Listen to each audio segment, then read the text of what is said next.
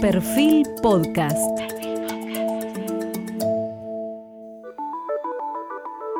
Periodismo puro. Jorge Fontevecchia, en entrevista con el consultor político Jaime Durán Barba.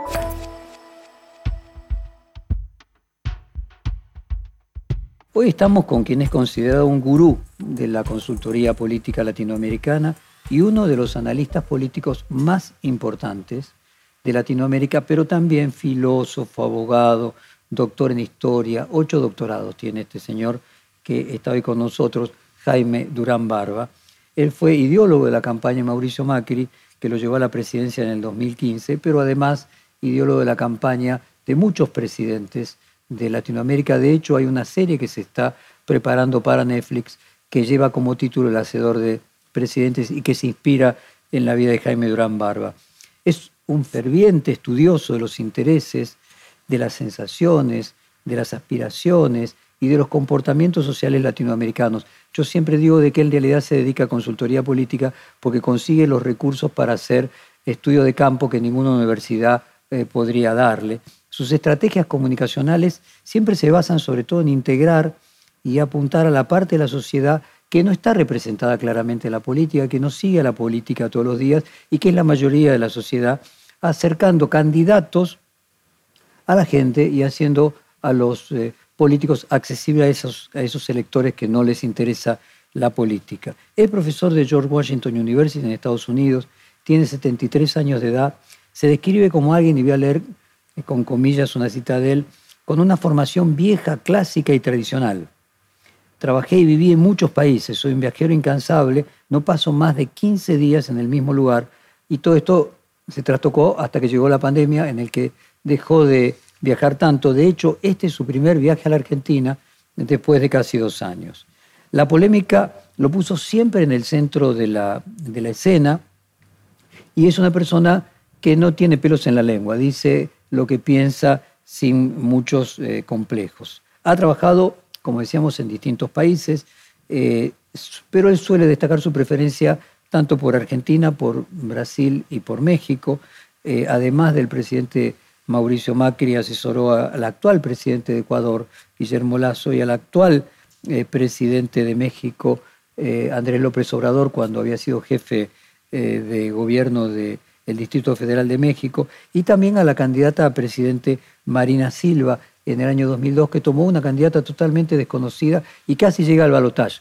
Obtuvo 20% de los votos en ese momento. Además, a los lectores de perfil es bien conocido porque hace más de una década es columnista de todos los domingos de, perfil. Jaime, muchas gracias por este tiempo después de dos años y quería comenzar preguntándote el fenómeno que significan los nuevos presidentes outsiders, en el caso de Castillo, eh, en Perú, ya antes el caso de Bolsonaro en Brasil, el caso de Boric en Chile, presidentes que no tenían siquiera partido político.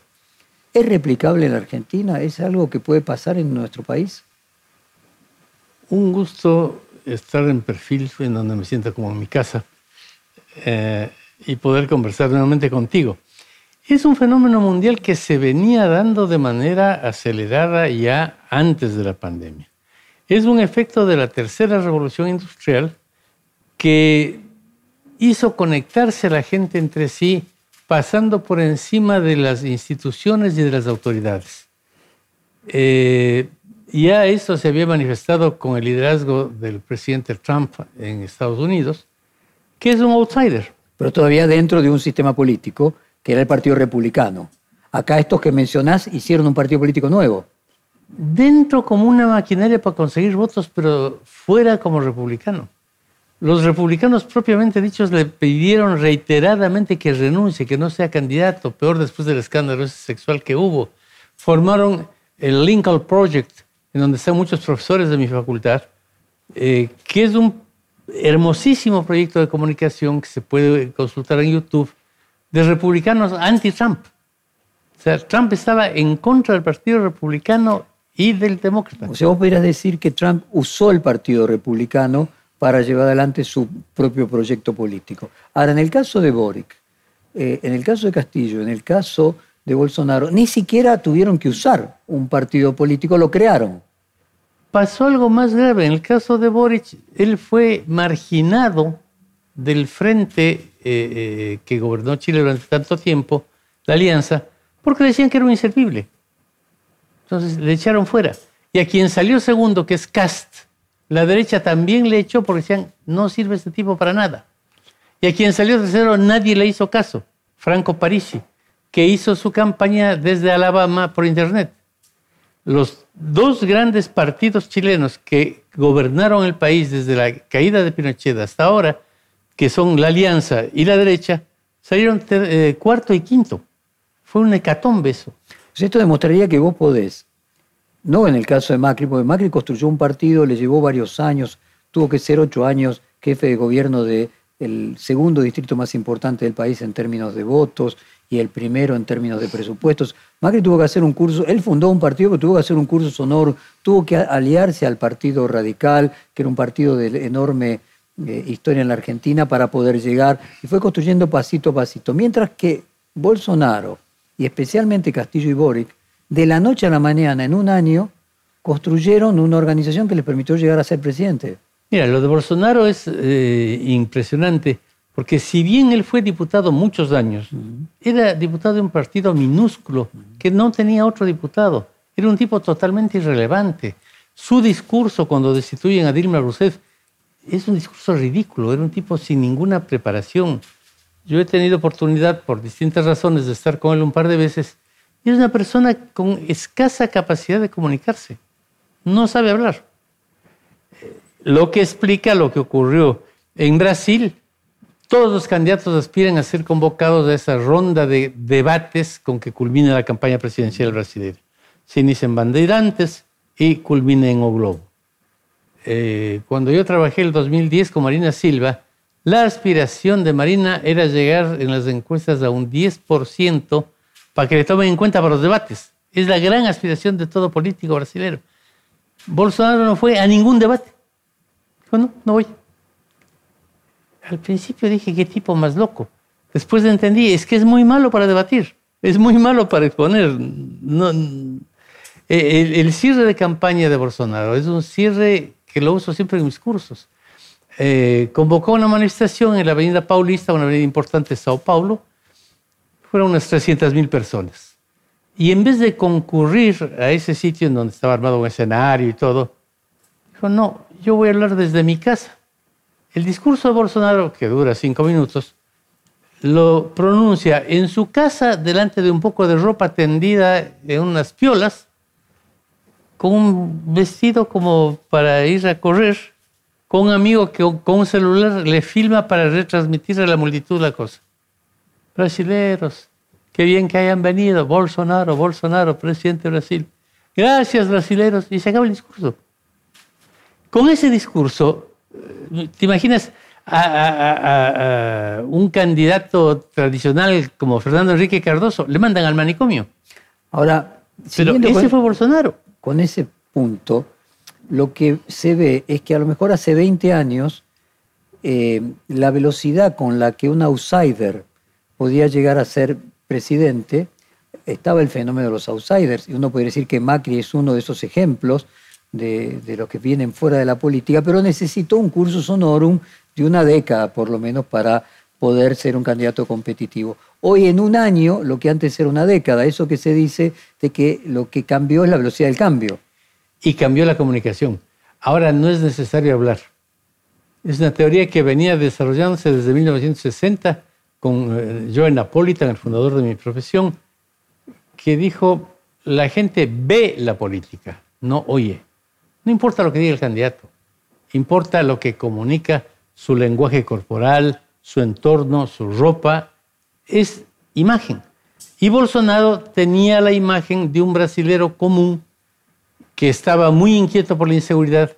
la gran oferta de campaña que hace es condecoraré a cada policía que mate un delincuente.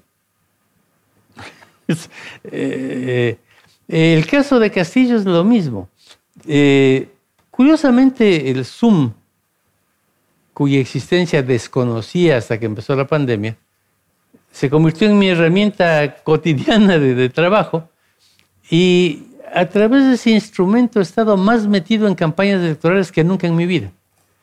En Perú, eh, mi socio Nieto hizo tres encuestas con candidatos de Acción Popular, de APRA, y lo que veíamos en las encuestas es que solo una cosa unificaba a la mayoría de los peruanos, odio a los políticos, odio brutal al Congreso, desconfianza total en la justicia.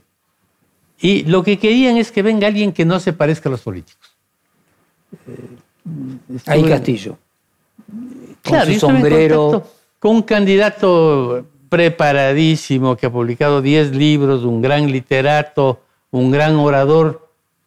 Y del estudio la conclusión fue ni te metas. No es tiempo para gente como vos. Tiene que venir alguien que sea totalmente distinto de lo que vos sos. Acá me siguiendo en ese planteo, si lo que a Macri le llevó 10 años hoy logra Bórigo Castillo en uno, eh, y al mismo tiempo hay un deseo eh, de votar por personas disruptivas.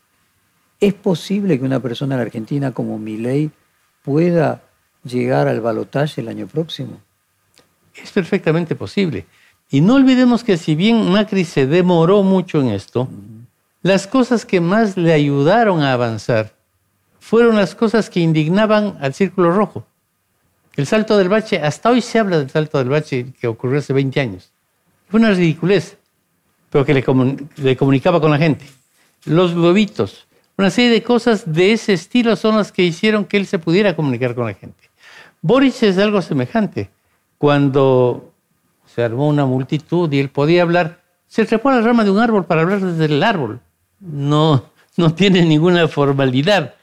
Eh, sus posturas eran tan exóticas que la izquierda le rechazó. Boric siempre dijo que las dictaduras de los militares caribeños son un asco. Siempre rechazó a Maduro, siempre rechazó a Ortega, cosa que es un pecado en la religión izquierdista.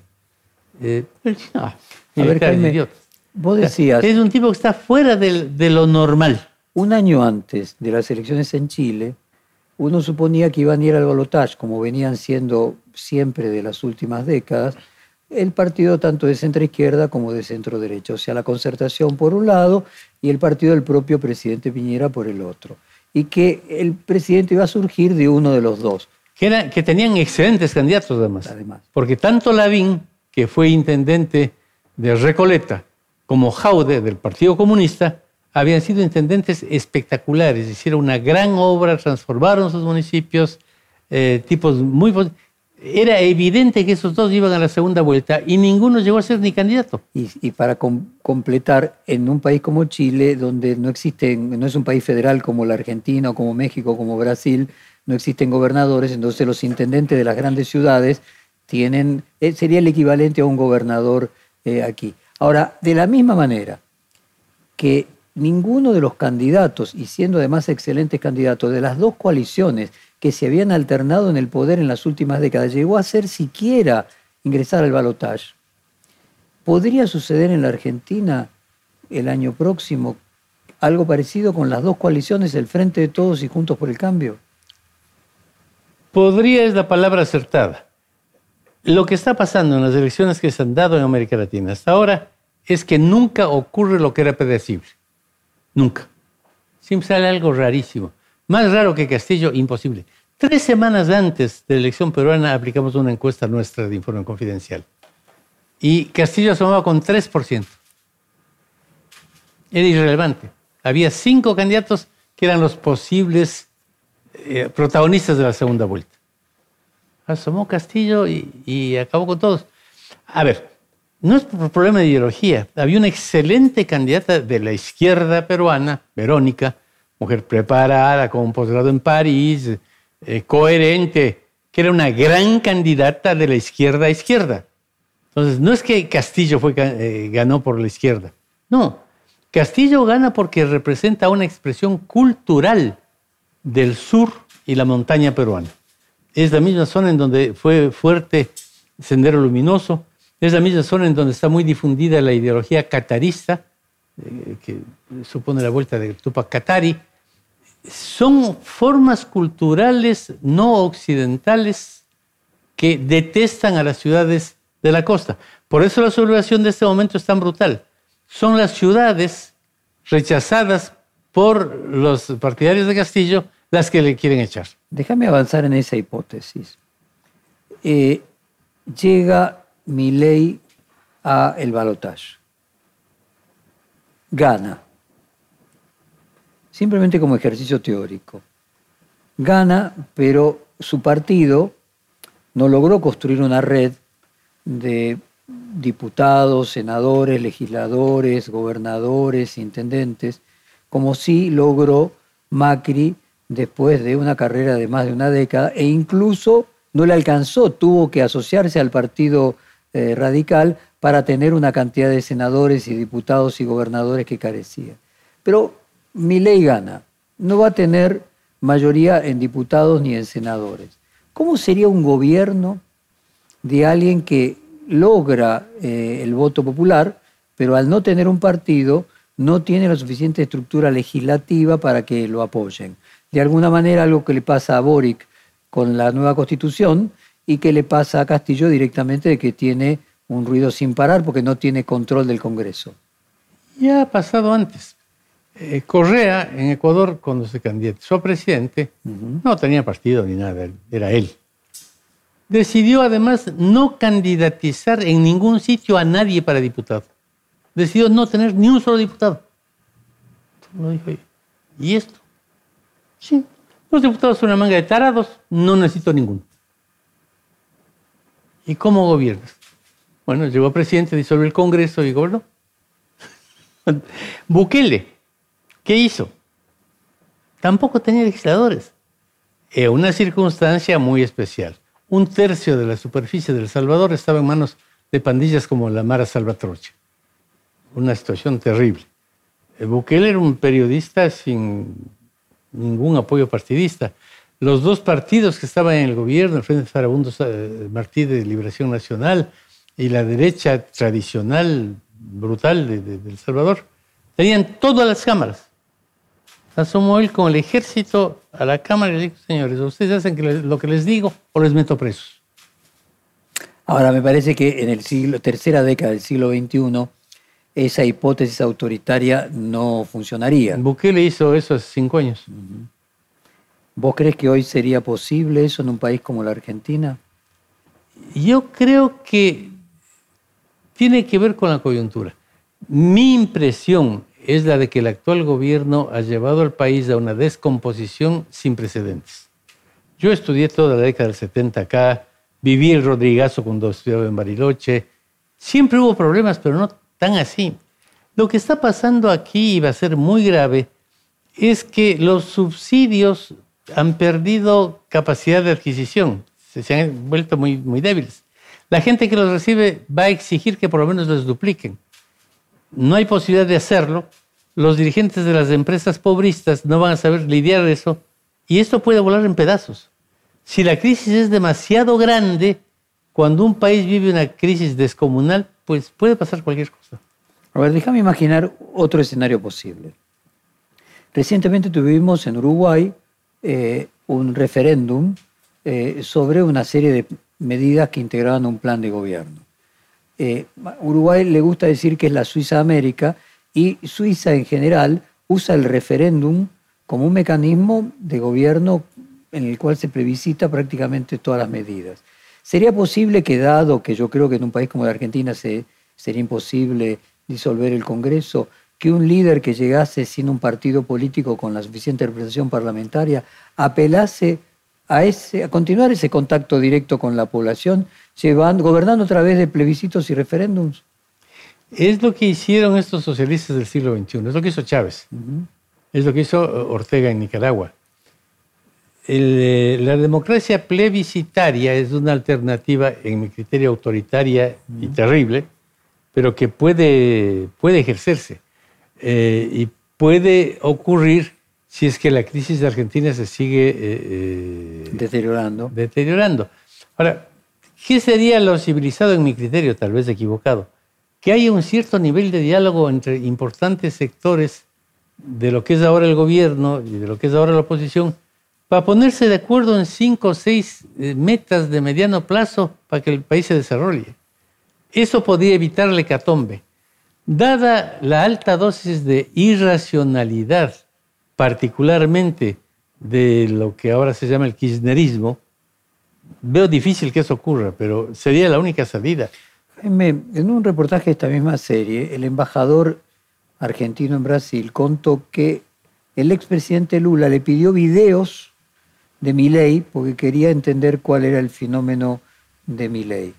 Eh, vos llevas dos años sin venir a la Argentina, eh, por lo tanto lo que viste de Milei siempre es a través de los medios de comunicación y bueno, ahora estás volviendo a, tu cátedra en la Universidad de Washington. ¿Es Milei un personaje eh, de estudio? ¿Lo estudiaste? ¿Merece algún calificativo singular? ¿O es muy parecido a, en líneas generales, los personajes que entran a la política desde fuera, lo que voy a llamar los outsiders. Sin duda es un caso de estudio. Yo lo sigo detenidamente, sigo la política argentina todo el tiempo. Yo me siento sentimentalmente muy vinculado a este país y a esta ciudad. Y todo el tiempo veo la cuestión. Fui yo discípulo de Manuel Mora y Araujo un intelectual brillante de acá de Argentina. Columnista de este diario hasta su muerte. Sí, y profesor de nuestra universidad también hasta su muerte. Eh, era un genio. Cuando yo conocí a Manolo no creía ni en la democracia, ni en las encuestas, ni en ninguna de esas cosas burguesas. Creía que estaba por llegar la revolución mundial y listos. Con Manolo hicimos una gran amistad, compartimos bibliografía. Él tiene un libro que se llama El poder de la conversación. Estupendo libro. Tal vez yo leo, leo inglés, portugués y español, el mejor libro que se haya publicado sobre opinión pública. El de Manolo es genial.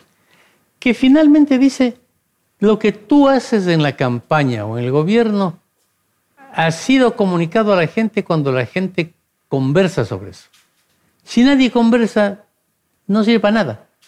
Va el candidato a la mañana al canal de televisión, discute con otro, gritan, patalean, tiran abajo el escenario. Si nadie se dio cuenta y nadie lo comenta en ningún boliche a la noche, no sirvió para nada. Hay que producir conversación. Y es una de las cosas que, con nuestro grupo siempre estamos buscando, producir conversación. Si vemos la política argentina desde fuera, ¿sobre quién se conversa? Sobre mi ley. ¿Por qué? Yo converso con mucha gente de distintos sectores. Este idiota lo que hizo fue sortear su sueldo. No sé, pero dos millones de personas se inscribieron para eso.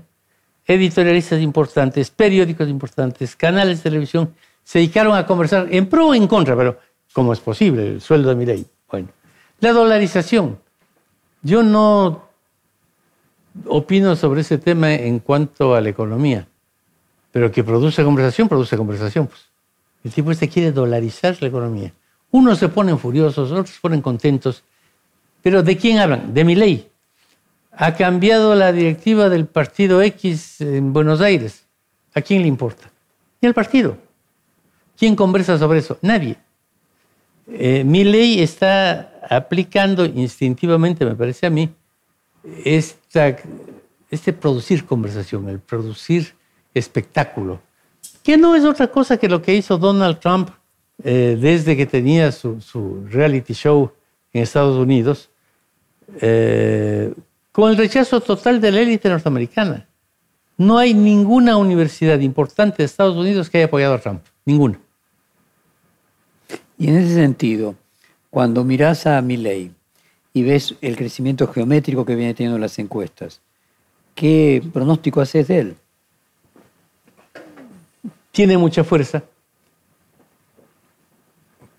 Me da la impresión que en las últimas semanas está cayendo en la enfermedad mortal de los políticos, que es la egolatría. Me siento muy parado de sí mismo, ya soy presidente. El que se cree ya presidente normalmente termina en la casa. Y eso le puede pasar a mi ley. Entonces, a ver, vayamos al escenario del año próximo. Eh, alguna vez te he escuchado decir que eh, si Juntos por el Cambio no se rejuvenece, corre riesgos de no ganar una elección que estaría eh, en principio fácil para Juntos por el Cambio. Y que eh, por momento decís que podría entrar en el balotaje un outsider como Milei, o que eventualmente hasta podría recuperarse el gobierno eh, y podría también conseguir que el actual gobierno vuelva a ser electo con el actual presidente u otro candidato. Una fracción del actual gobierno. Una fracción del actual. Analicemos los tres potenciales escenarios. Ya hablamos de Milei, hablemos de Juntos por el Cambio y hablemos de una fracción del futuro gobierno. ¿Qué tendría que hacer Juntos por el Cambio para garantizar poder ser electo y no correr riesgo de perder la oportunidad del año próximo? Juntos por el Cambio necesita volver a ser joven. Eh, en una época en que los viejos valores perdieron prestigio. Actualmente la relación que teníamos tú y yo con nuestros padres ya no existe. Los, niños no las tienen con sus padres. La que tenían los feligreses con los curas tampoco existe, de los alumnos con los maestros, no. Cambió todo. Eh, el PRO supo ser una cosa alternativa por una serie de razones. Y ahí fue que tuvo fuerza. Eh, cuando fue el PRO del salto del bache de Macri, que todavía siguen conversando, el PRO de los globitos. El PRO quiso ese local, ese, el local físico del PRO que se contrató recién en el año 2003, porque hasta entonces no tenían ni local, eh, así de alternativos eran. Es un local muy parecido al de Google. son pisos con playas de computadoras en que nadie tiene oficina, nadie tiene jerarquías. Eh, todos los senadores y diputados se sienten muy mal porque están eh, de codo a codo con cualquier pibe que está mandando mensajes. Eh, eso fue, eh, todas esas disrupciones le ayudaron a ser distintos al PRO. Creo que, y eso es inevitable, cuando ya son gobiernos tantos años, se burocratizan. Se ponen viejos. La burocracia es enemiga de la vida. cuando algo se burocratiza, se complica. Yo he seguido la trayectoria de perfil detenidamente porque he tenido la suerte de eh, colaborar con ustedes muchos años. Pero tú todo el tiempo estás cambiando esta cosa. Que armas un canal, que es absurdo poner un canal en una época, bueno, no importa. Armas un canal, armas de otra revista. Esta oficina no es la que era hace dos años, es totalmente distinta. Es una persona que todo el tiempo está haciendo cosas distintas, armando nuevas cosas, armando posibilidades, y por eso Perfil tiene vida. ¿Y qué tendría que hacer junto por el cambio para recuperar esa vida? Si hubiese apodado perfil una vieja burocracia estática, no, cuidado mueva. El escritorio tiene que estar ahí, la silla tiene que estar acá. No harán esto, no harán. Esto se hunde. Eh, eh, Juntos por el Cambio tiene que reformularse, pero desde los ojos de la gente. Eh, yo estoy apasionado con varios de los autores que en la última época han hecho roncha en Estados Unidos, entre ellos Sirki, que hace un... Tiene una polémica muy importante con, con, eh, Malcolm eh, Gladwell, que es más conservador. Gladwell dice, la transformación no puede ser tuiteada. Eso del Internet es una basura. Yo fui militante de la lucha por los derechos civiles y eso tenía sentido, tenía una ideología, tal. que le dice, no sé si tendrá o no sentido, pero ya no existe. ¿Qué pasó con el lanzamiento de la campaña presidencial de Trump en Tulsa? Que 1.600.000 adolescentes se dedicaron a bailar la lambada sacando tickets y le hicieron pelota. ¿Quiénes eran los adolescentes? Porque hay un estudio muy a fondo hecho por Pentland dice, ¿y quiénes eran estos? ¿Eran demócratas? No. ¿Les gustaba Biden? No. Creían que era un viejo inútil. Les caía mal Trump porque es misógeno, porque es anti-gay. Y sobre todo les pareció divertidísimo jugar a la lambada sacando los tickets. Entonces, eso tiene que ver con, el, con la clave del YouTube, o sea, hacer que el actor sea el consumidor. O sea, que te produzca la meme el consumidor, que el consumidor te construya la campaña, sobre lo que vos has hablado muchas veces. Y para eso necesitas que se divierta. O sea, tú no le puedes pedir a alguien que entregue su tiempo a hacer algo que le aburre. Pero la campaña de Lazo creo yo que técnicamente fue de la segunda vuelta de la que nos hicimos cargo nosotros, una eh, experiencia técnica descomunal, descomunal. Vale la pena verla. Porque... ¿Y ¿Cómo se convertiría a Horacio Rodríguez Larreta en divertido? Recordá aquella campaña de eh, la alianza en la que De la Rúa comenzaba diciendo, dicen que soy aburrido, ¿no? Era muy divertido que diga que es aburrido. Eh, y era otro tiempo. En la actualidad, ¿qué te pasa a ti? ¿Qué me pasa a mí? Sacamos nuestro celular, mandamos un mensaje y si nuestro hijo, nuestro hermano no nos responde los siguientes 30 minutos, nos volvemos locos. ¿Qué pasó? Algo grave le debe pasar. Llamas a otro lado, averiguas. Porque la sociedad se hizo vertiginosa, la comunicación es vertiginosa. Eh, entonces, hay que vivir otro tipo de juego. Hay el concepto este de meme drop, que es una elaboración a partir del concepto de meme, que consiste en producir piezas publicitarias que no son para ser redistribuidas, sino son para incitar la imaginación de la gente. En la campaña de Lazo produjimos este meme drop del Andrés, no mientas otra vez. Eh, que era un candidato opositor. El candidato opositor a la segunda vuelta, nosotros participamos solo en la segunda vuelta, pero que era una persona formada ideológicamente, que le atacaba en el debate diciendo usted es un banquero reaccionario, imperialista del Fondo Monetario Internacional, eh, del Opus Dei. Y la respuesta de Lazo era sonreír, porque todas estas cosas se preparan como una obra de teatro. Yo originalmente fui actor de teatro entiendo mucho de lógica teatral. Cuando preparamos la, intervención, dijimos, Guillermo, vos lo que tienes es un sobrino travieso y medio bobo, al que le tienes mucho cariño. Entonces, la respuesta inicial que decirle, y vos sos un comunista reaccionario, eh, partidario de Correa y de Cuba, no. Cuando mandaba Andrés su andanada de palabras antiimperialistas, Guillermo sonreía y decía, ah, Andrés, no mientas otra vez. Diga lo que diga, no importa. Y ese No mientas otra vez fue un meme creado por no una agencia, sino por un partidario, por Santiago. Eh, el meme drop tiene un montón de elementos técnicos, nunca ataca. Porque si tú recibes un mensaje que dice, eh, Arauz es un tipo pagado por Cuba, tal, tal, no reenvías eso. Te fastidia.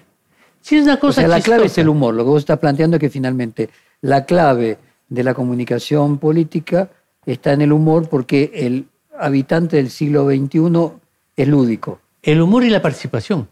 Porque no te mando para que tú redistribuyas. Le digo, Jorge, andamos, andamos riéndonos de este Arauz y le hicimos este chiste. ¿Por qué no hacemos un chiste también? En la campaña de Lazo, en tres semanas se logró que más de 8.000 personas que no sabíamos quiénes eran, empiecen a hacer chistes como esto. Ahora, eso tiene que ver, Jaime, con que las nuevas generaciones son más hedónicas, tienen una relación con el placer y el disfrute distinta de la que tenían la del siglo XX con el deber. Y además no creen en nada. Yo discutí eso con un expresidente importante que me decía, tenemos que lograr que la gente crea en algo.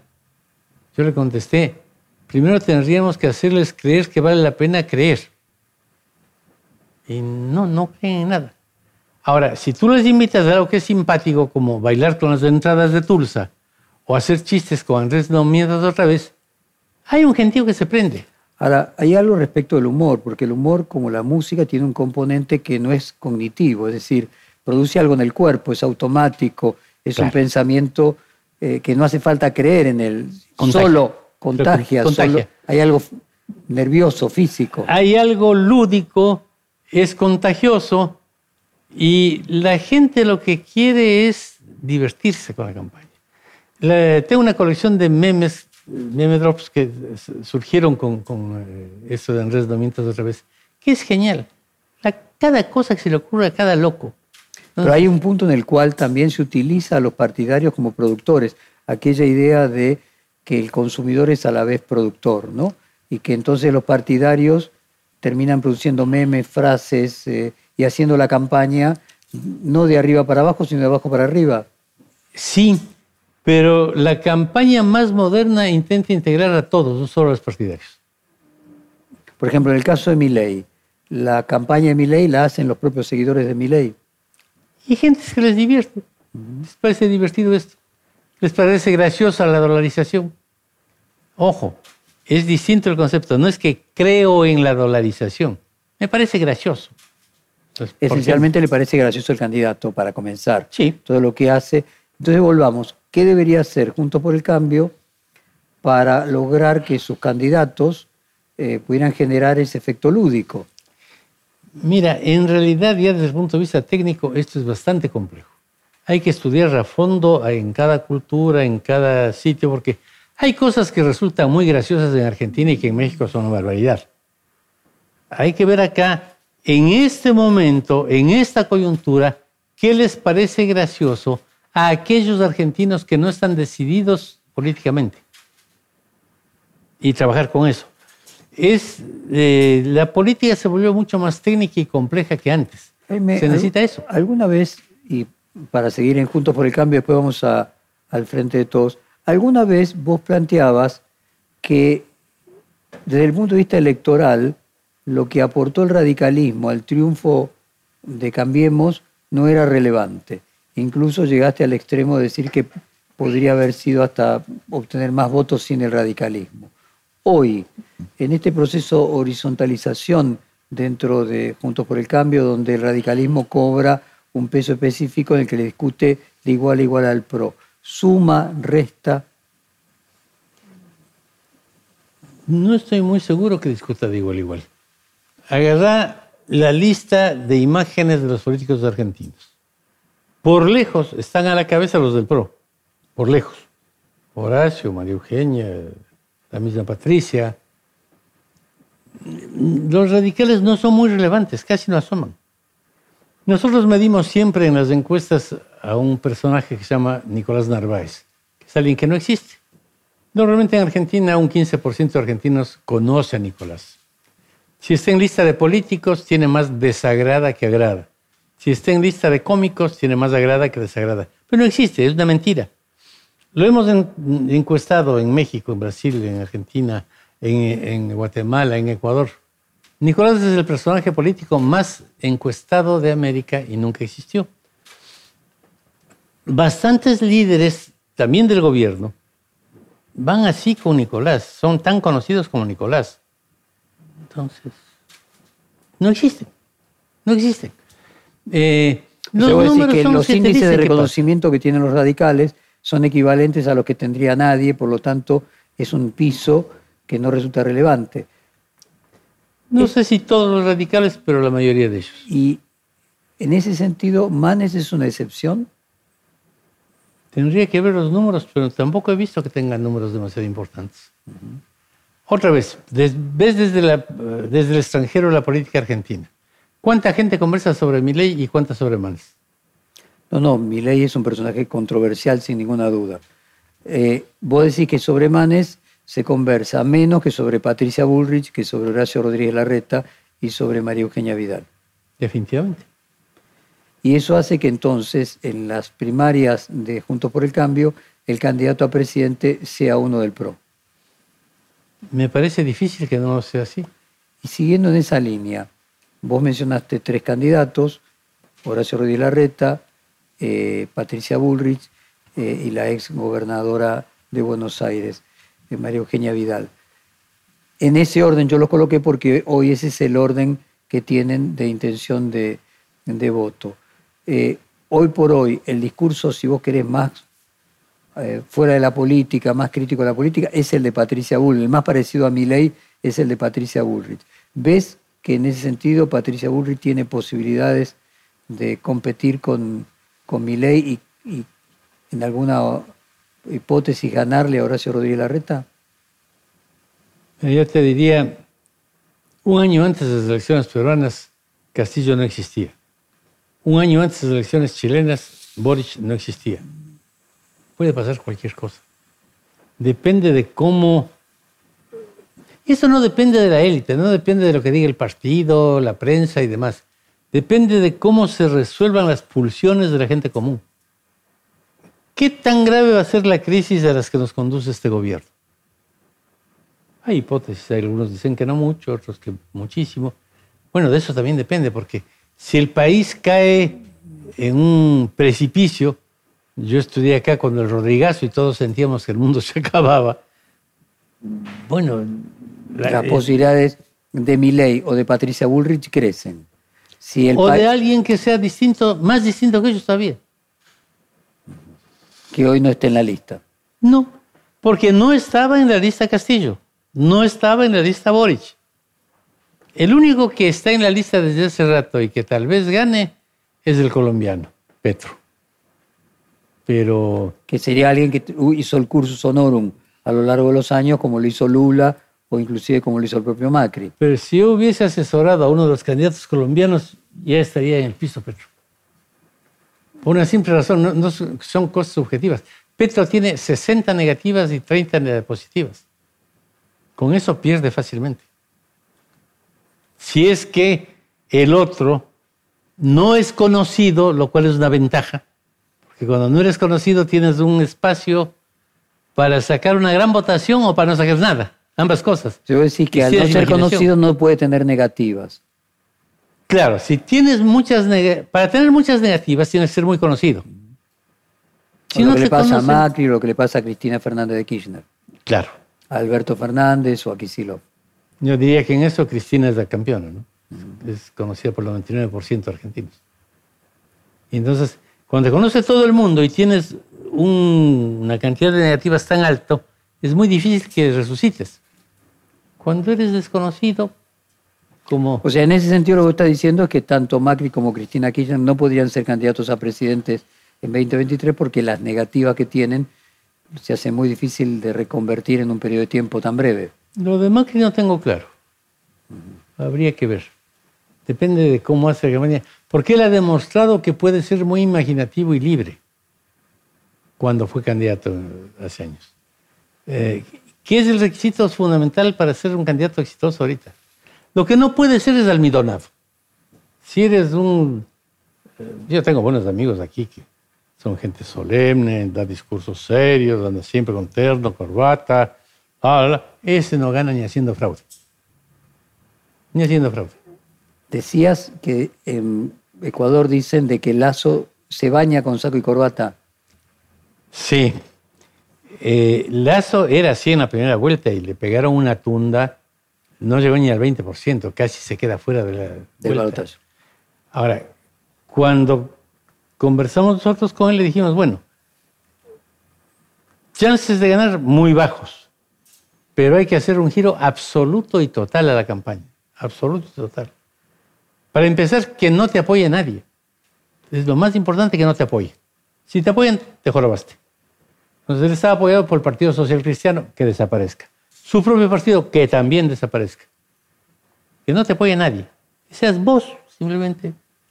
Y hay este libro de Gladwell, David y Goliat, que es central. Cuando tú eres el segundo banquero más rico del país, multimillonario, tal, tal, tal, tienes mucho para ser Goliat. Y la gente odia a Goliat, siempre aplaude a David. Entonces, si además de tener antecedentes de Goliat, asoma serísimo de Sirio, conozco el futuro, porque eh, muerto. ¿Y Tienes que ser David.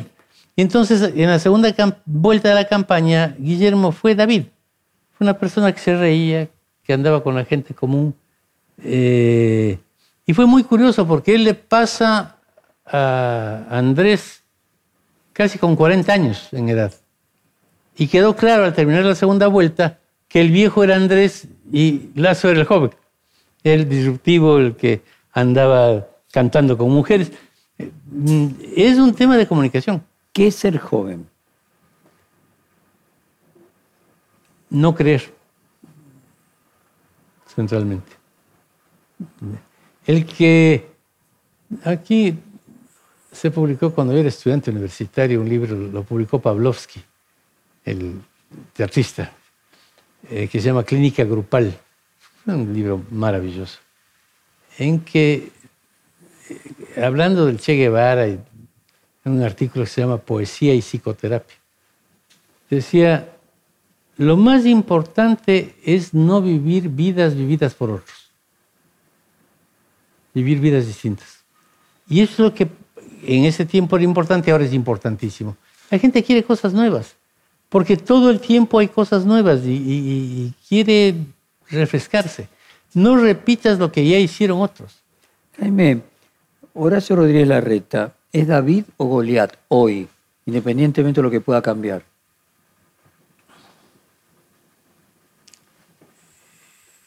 Tiene rasgos de David porque sirve. Indudablemente ha sido un intendente muy eficiente. Pero tener poder es ser Goliat.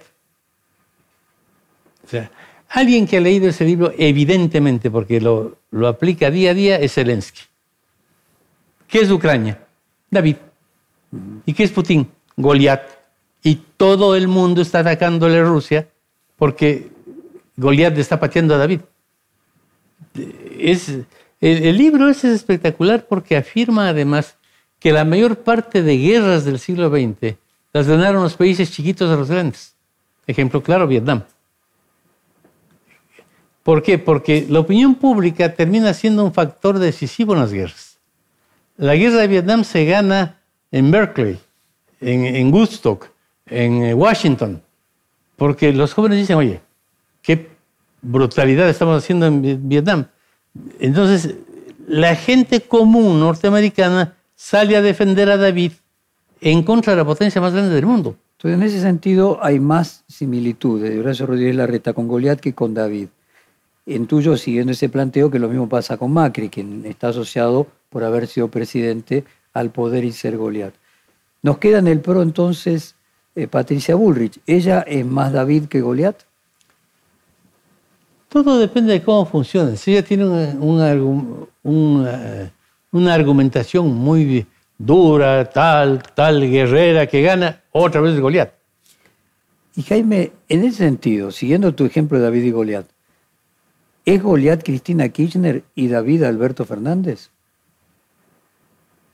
No, ella es Goliat y Alberto su ayudante. No tiene tampoco rasgos. A ver, Alberto tuvo cosas interesantes como candidato. Su perro, un hallazgo. Dylan estuvo muy bien. La relación suya con su hijo, excelente. Un tipo que sabe comprender la diversidad. Perfecto.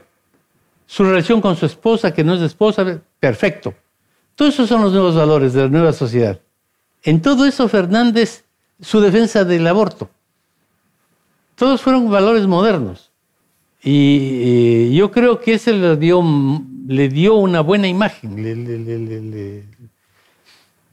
Pero si tú no tienes una estrategia y no ubicas cuáles son tus fortalezas, y su fortaleza estaba en su hijo, en su esposa, en su perro, en, eh, en cantar, en asomar con la guitarra, ¿qué es lo que hizo Alan García cuando ganó las elecciones de la segunda ocasión en Perú? Alan y la guitarra. Eh, no se percató de eso. Ahora, David, que era este David del perrito, lo que no podía es atacar a la ciudad de Buenos Aires. Porque David no hace eso, eso hace Goliat. Eh, y Alberto entró en un discurso en el que se cristinizó, se hizo agresivo, anti ciudad de Buenos Aires, eh, perdió los atributos que tenía de David, que sí los tenía, sí los tenía en la campaña. Porque aquí, si quieres, desde el punto de vista del análisis, estas cosas que fastidian a políticos formados son las útiles. Tener el perrito, tener el hijo, tener... Perfecto. Eh, hay que ver cómo funciona. Yo varias veces que conversé contigo te dije, yo me siento un arqueólogo de la política. No es que yo prefiera esto. Me da lo mismo, yo no prefiero nada. Me gustaría que el mundo sea como Bertrand Russell, mi filósofo preferido, decía, y que los ingleses cuando votan reflexionen sobre cuál será la consecuencia de su voto en la evolución de la poesía alemana. Eso me encantaría, un mundo así. Me encantaría un mundo en el que dicten prisión preventiva para todos los presidentes de países que tienen armas de destrucción masiva, para todos. Inglaterra, Estados Unidos, todos presos. Sería estupendo un mundo así. Pero no es así el mundo. El mundo funciona con estas otras cosas que no son las que me gustan, pero son las que están. Y el frente de todos, para tener posibilidades de ganar, tendría que tener un candidato que sea David y no Goliat. Alguien que sea completamente nuevo. Un gobernador, por ejemplo, que no sea lo suficientemente conocido a nivel nacional. Ser gobernador y es tener prontuario. No, un pibe que se asome sin ningún antecedente, sin haber sido nada, y arme un gran jaleo. Porque normalmente los analistas O sea, políticos... el pibe que haga un gran jaleo que no tiene antecedente de nada es mi ley. Sí, pero en este caso uno del frente de todos. Pero podría surgir dentro de una estructura eh, formal, estratificada, eh, algo así, o los Milei son resultado de los que salen fuera de los partidos políticos tradicionales. ¿De dónde salió Trump? Trump es un loco suelto que salió del Partido Republicano. Cuando se produce el escándalo sexual iniciada la campaña, todos los líderes republicanos le pidieron que renunciara porque no tenía ningún chance de ganar. Ninguno. Y ganó. Y ganó por el escándalo sexual también. Eh, no. eh, Franco Parisi, en el caso chileno, es apasionante. Una persona que tenía problemas legales, no dio el dinero que correspondía a sus hijos, se fugó de Chile, Este que ganó, salió salió, te- tercero le ganó, desde el extranjero. le ganó a la coalición y a la derecha. A los dos grandes partidos de Chile les ganó, Sí, pues vamos a poner estos términos. haciendo una campaña desde Alabama. Le ganó a Piñera y a Bachelet, Sí. para ponerlo en términos Uno dice, bueno, ¿y cómo este? Estructura, menos, menos cero, no, no cero, menos cero, no tenía nada. Eh, partidarios tampoco, manifestaciones tampoco, internet. Gran imagen tampoco, porque bueno, dices, era la madre Teresa de Calcuta que tenía una gran imagen. No, no era. Yo te escucho y te pido, pareciera, aunque vos no lo digas de manera taxativa, cuando repetís que, bueno, nadie sabía un año antes quién era eh, muchos de los que hoy son presidentes, y marcás los defectos de los actuales candidatos, que vos imaginás que el presidente de la Argentina el año próximo va a ser alguno, no va a ser ninguno de estos que son hoy los candidatos que estamos hablando, y que va a ser alguno que no sabemos. Es perfectamente posible. El mundo está funcionando de otra manera. Fíjate, para poner un ejemplo conservador, conservador ¿qué cabe más conservador en el mundo que Austria? Nada. Desde la Guerra Mundial se alternaron en el poder el Partido Socialdemócrata y la Democracia Cristiana. En las últimas elecciones salieron cuarto y quinto, porque dos anónimos salieron primero, segundo y otro anónimo tercero. Después de 60 años de historia, y la mentalidad del austríaco es una mentalidad muy conservadora. Se hizo una investigación genial en los años 90 por la que se descubrió que el 90% de los austríacos votaban toda su vida a un mismo partido. Toda su vida. Austria es Austria. Bueno, y ahora salieron cuarto y quinto. O sea, si eso pasa en Austria, olvídate, todo está así. Lo de Macron tiene una serie de desarrollos impresionantes, Ahora, decime- interesantísimos. Decime, y en ese sentido, ¿puede surgir alguien que hoy no sabemos que puede ser candidato y en un año, ten en cuenta, en marzo hay que presentar las candidaturas, en agosto son las pasos y en octubre las elecciones. De acá, y para vos presentarte tenés que tener representación por lo menos en cuatro provincias. Eh, ¿Puede ser alguien que no conozcamos o tendría que ser alguien famoso? Que ya tuviera el recorrido de la fama en otra actividad, un deportista, un artista, un periodista. Si es conocido, uno, tiene buena imagen, dos, y la gente admite su cambio de rol, puede ser un famoso. Si no, mejor un desconocido. Porque si eres muy conocido, pero la gente te tiene catalogado como el futbolista, y no debe ser otra cosa, cuando pasas a político te derrumbas. Ha habido ya un par de casos aquí en Argentina de ese estilo. Y en ese sentido, vayamos al caso de Castillo. Castillo era el secretario general del Sindicato de los Maestros. Eh, Sí. ¿cómo, cómo era ¿Cómo se hizo conocido de la nada? Él era como ser secretario general del sindicato de maestros de una aldea de Formosa. Conocido por nadie. ¿Y cómo se hizo conocido? Ahí había un mentor que él tenía, un empresario, creo que ponía mucho dinero. No, era un pillastre que, que- no, vinculado a Sendero. No, eh, son las redes. Es la comunicación no verbal. Tú no le oías a Castillo y te convencías, le veías y te convencías. El sombrero, por ejemplo. El sombrero, el caballo, las tonterías que decía. Porque dice cosas tan absurdas. Cuando decretó que iba a nacionalizar LAM porque es un monopolio. El periodista no es un monopolio, compite con las empresas. Usted no sabe etimología. Mono es uno y pollo es dueño. Es empresa de Piñera, por tanto hay que nacionalizarla. Entonces, además sabía etimología. era un gran intelectual, era un, era un meme ambulante. Pero nadie podía dudar de que ese señor con ese sombrero y ese caballo no se parecía a los políticos. O sea, tendría que ser estrafalario para llamar la atención. Ser distinto. Ser distintos. El cómo cada uno es distinto es complejo.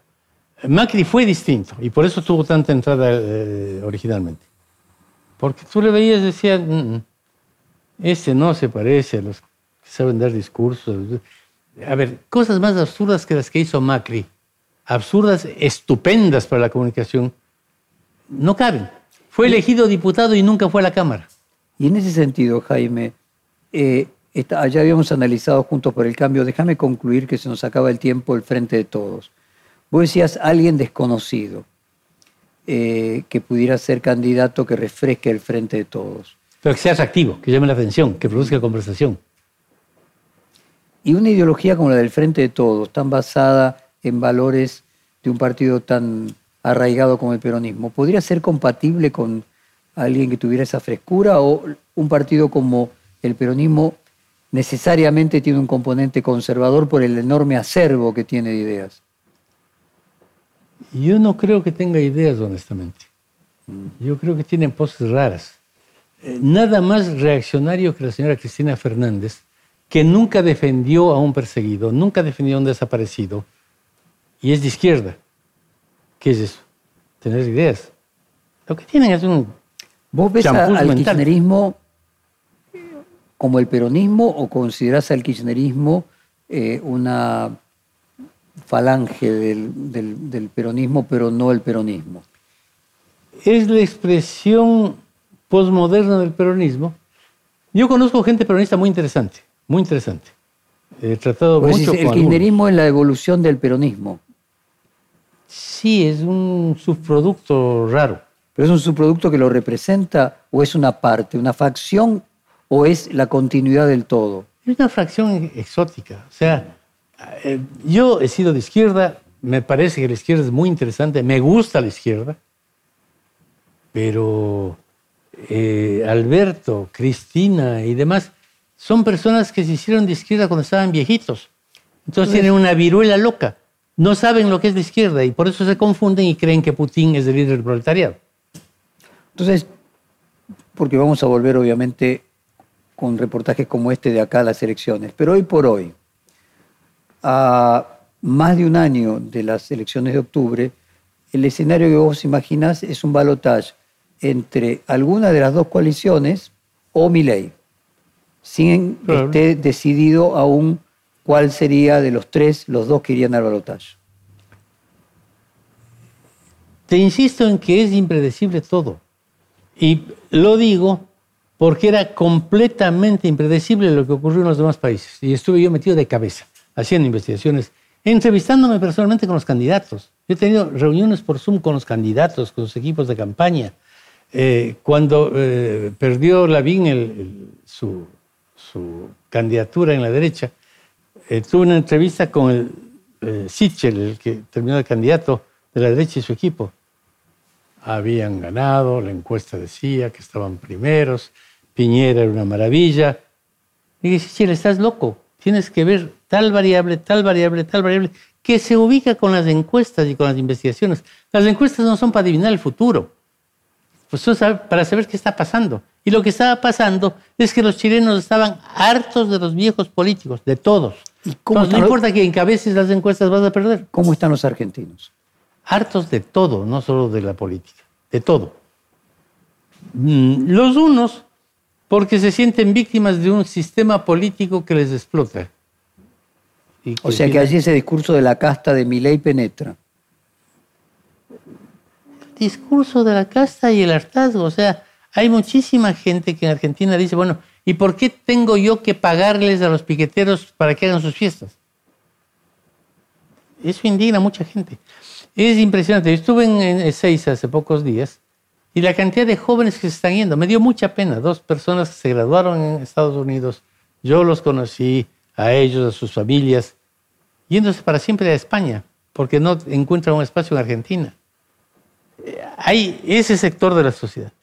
Y el otro sector que vivió de este esquema loco de las subvenciones, que va a ser crisis porque no hay plata suficiente para mantenerles. O sea, lo que ganaba un piquetero ahora representa la mitad de lo que ganaba hace un año. Quiere legítimamente que le dupliquen eso y no hay cómo duplicarle. Entonces, en los dos lados esto está por estallar.